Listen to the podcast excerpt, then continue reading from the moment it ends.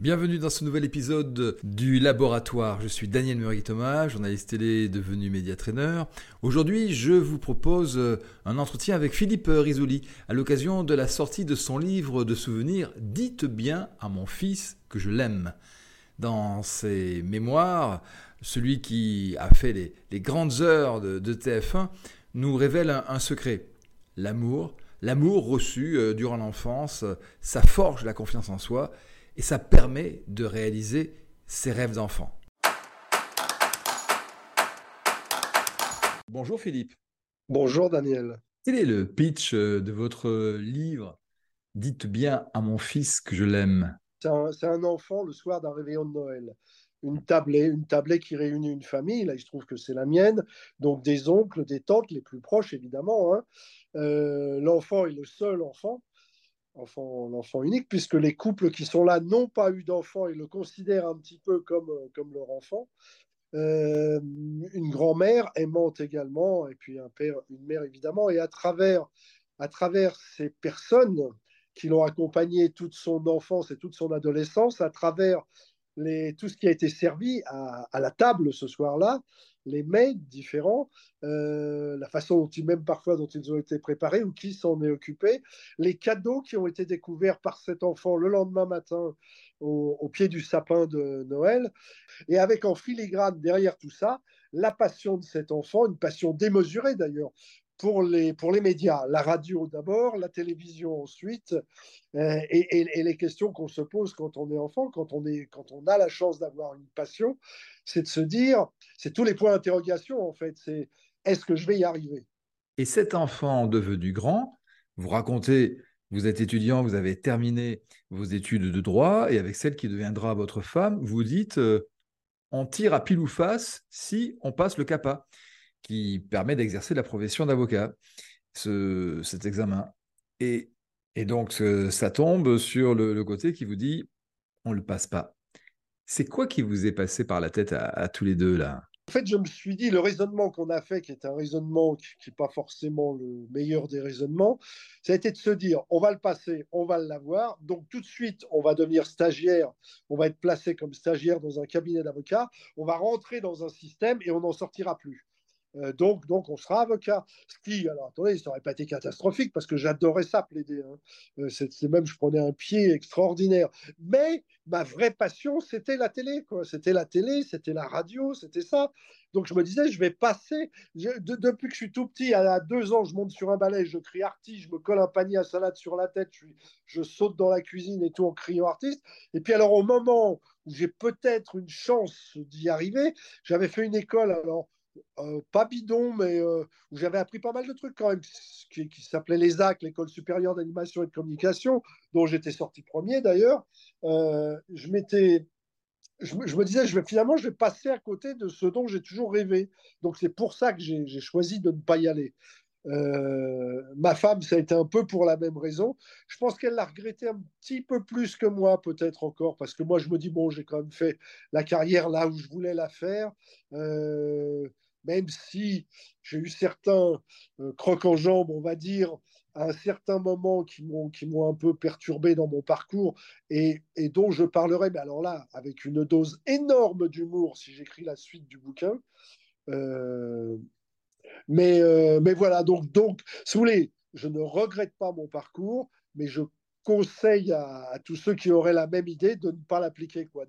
Il vaut mieux passer un examen et puis dire, ben oui, avoir son CAPA et dire, ben non, non, finalement, j'y vais pas chez l'avocat, parce qu'on peut, on peut toujours après se, rattraper par la suite. Quand vous l'avez pas, vous l'avez pas. On peut dire que vous êtes l'un des animateurs qui a, qui a marqué sa génération il y a eu Star Quiz, Le Juste Prix, Millionnaire, Géopardy, Succès Fou. Mais j'ai à titre personnel le souvenir d'un talk show que, vous animiez. Euh, c'était sur euh, Canal il y, a, très très longtemps, à midi, et ça s'appelait Direct. Vous étiez un excellent intervieweur. C'était Direct si je devais faire là le trio de mes émissions préférées, parce que j'en ai présenté pas mal, parce qu'on me ramène toujours au juste prix ou à millionnaire ou des choses comme ça, mais en réalité, j'ai présenté bien plus de choses que ça, euh, et notamment ce fameux talk show direct. Si j'avais un tiercé de tête, un trio de tête euh, de mes émissions préférées, direct figurerait, ça c'est sûr et certain. Ça a été une de mes émissions préférées, d'abord parce que c'est là où je, le, me sens le mieux, j'aime ça, euh, ça m'intéresse. Et c'est sûrement là où je vais raconter quelques anecdotes, notamment le jour de la première. C'était Jeanne Moreau qui était mon invitée. Indépendamment de, l'interview que j'avais pu faire avec elle, ce dont je me souviens, mais alors là, pour le coup, comme si c'était hier, euh, c'est que à chaque fois, alors on lui avait dit, c'est sa première, c'est sa première, il n'a pas encore fait de talk show euh, à l'antenne. Euh, je sortais de Star Quiz, c'est sa première. Alors, c'est pas, ce qui était impressionnant, c'était pas le fait qu'il y ait des téléspectateurs. Ce qui me stressait un tout petit peu, enfin, me stressait, je n'étais pas stressé, mais disons que j'étais un peu sur le qui-vive, on va dire, euh, c'est que je savais que toute la direction regardait ça. Et donc, je ne dis pas que je jouais mon avenir, mais en tous les cas, je ne pouvais pas me permettre de me casser la figure. Et je recevais Jeanne Moreau. Et Jeanne Moreau, on avait dû lui dire.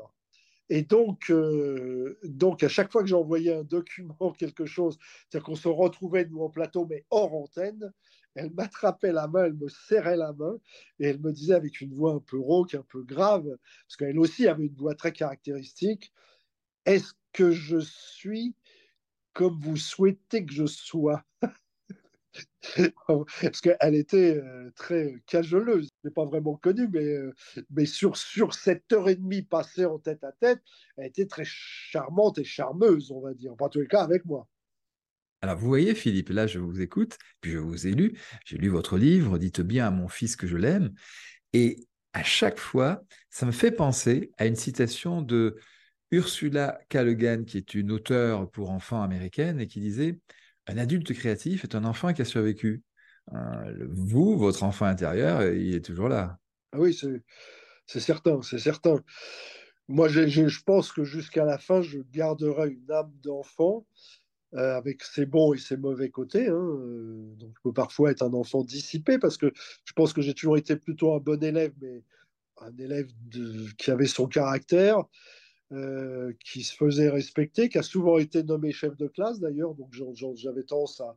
C'est pour ça que des fois on me dit, mais on te voit moi à la télé, mais si tu faisais chroniqueur, euh, je pourrais pas être chroniqueur, c'est pas mon... Je saurais le faire, évidemment, je saurais le faire, mais c'est pas mon tempérament, quoi. Je suis un, je suis un meneur, j'aime bien entraîner les autres, j'aime bien, j'aime bien créer, j'aime bien... Euh, voilà, donc, donc voilà. Euh, mais je resterai toujours un grand enfant. Je regarde la télé toujours avec la même passion que je la regardais quand j'avais 10 ans. Euh, j'écoute la radio de la même manière. Si je pouvais faire les deux en même temps, je le ferais. Donc, euh, c'est aussi ça qui fait peut-être que, constatent enfin les spectateurs ou les téléspectateurs, c'est-à-dire que finalement, je suis comme eux, mais je suis comme eux. Parfois, je me retrouve à l'intérieur de la petite boîte. Voilà. Mais, je ne suis pas différent. Quand on me parle dans la vie, on parle à la même personne. Je m'exprime de la même manière. Il n'y a, pas de, a pas de différence. Quoi.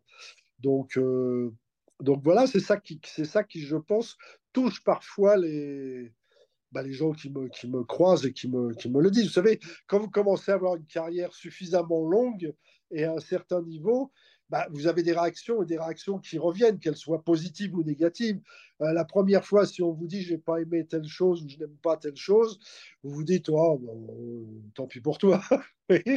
euh, mais quand, quand, quand ce truc-là revient à plusieurs reprises, vous vous dites est-ce qu'ils n'ont pas raison? Et heureusement, il y a le sens inverse aussi. Hein. Quand on a aimé, on a aimé. Donc, euh, donc, donc, on finit par bien se connaître finalement, grâce, grâce à ce qu'on pense, mais à ce qu'on dégage, mais grâce aux autres aussi, à l'opinion des autres. Ça, c'est important également. Le conseil que vous donneriez à une jeune ou un jeune qui veut faire ce, ce métier?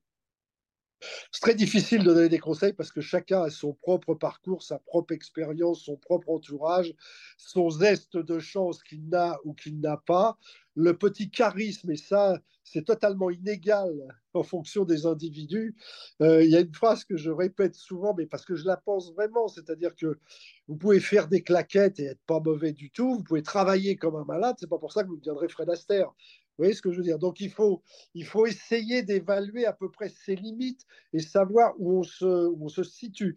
Il faut avoir de l'ambition, il ne faut pas, faut pas se laisser euh, tanner par les autres qui ne seront pas souvent de très bons conseils, justement. Donc, euh, donc il, faut, il faut y aller, il faut croire en sa chance, il faut...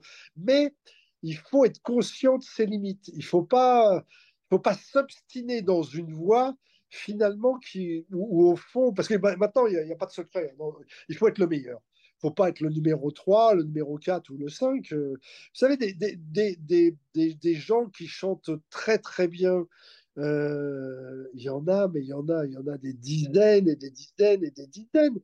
Mais, il y en a qui, qui, qui, qui, stagneront au stade de choriste, par exemple. Ce qui, ça n'a rien de négatif. Hein. Vous êtes de très très bons choristes.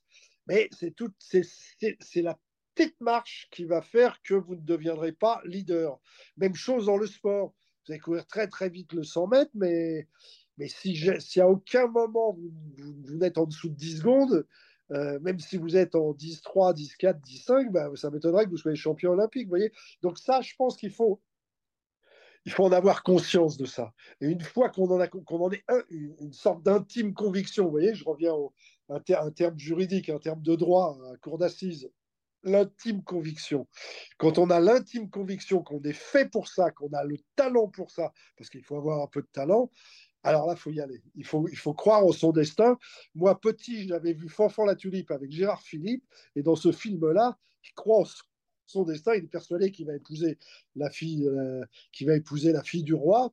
Bon, bah, il se trompe un peu, bien qu'il épousera quelqu'un de charmant, parce que c'est Gina Lolo Brigida, mais, euh, mais ça fait rien. Il croit dans son truc et il fonce.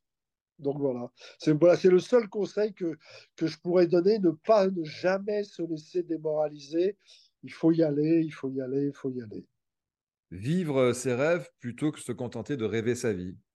C'est un peu ça, c'est un peu ça, bien sûr. C'est même totalement ça.